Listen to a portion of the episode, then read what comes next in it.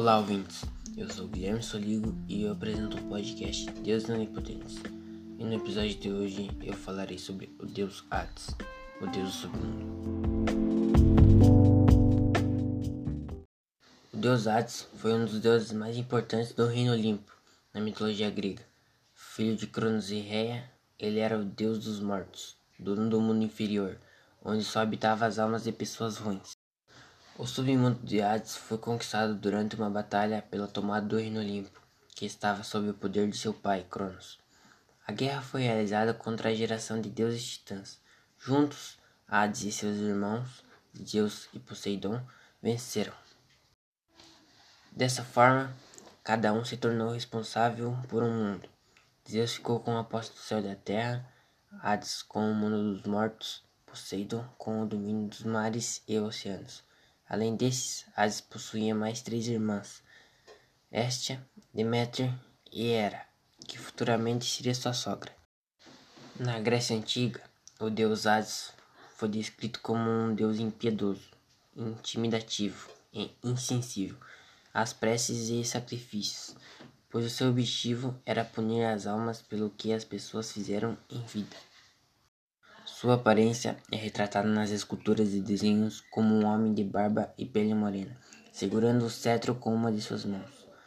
Deus Hades costumava passear pelas profundezas do palácio ao lado de sua esposa, Perséfone, em uma carruagem.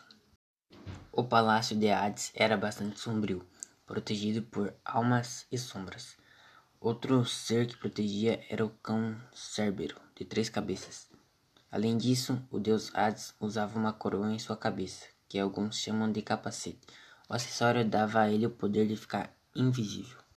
O relacionamento do deus Hades com a deusa Perséfone aconteceu através de um golpe, no qual Hades enganou a deusa, oferecendo-lhe um fruto proibido para que fosse comido no seu submundo. A deusa não sabia, mas o romã era uma maneira de selar seu casamento com Hades.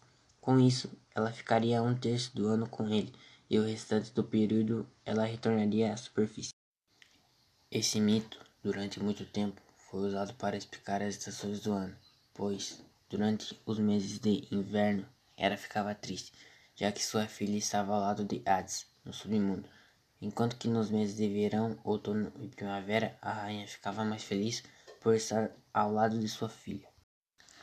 Hades e Perséfone tiveram três filhos: Melinoe, deusa dos fantasmas, pesadelos e da loucura, Zagreu, deus da religião órfica, e Macária, considerada a deusa da morte abençoada.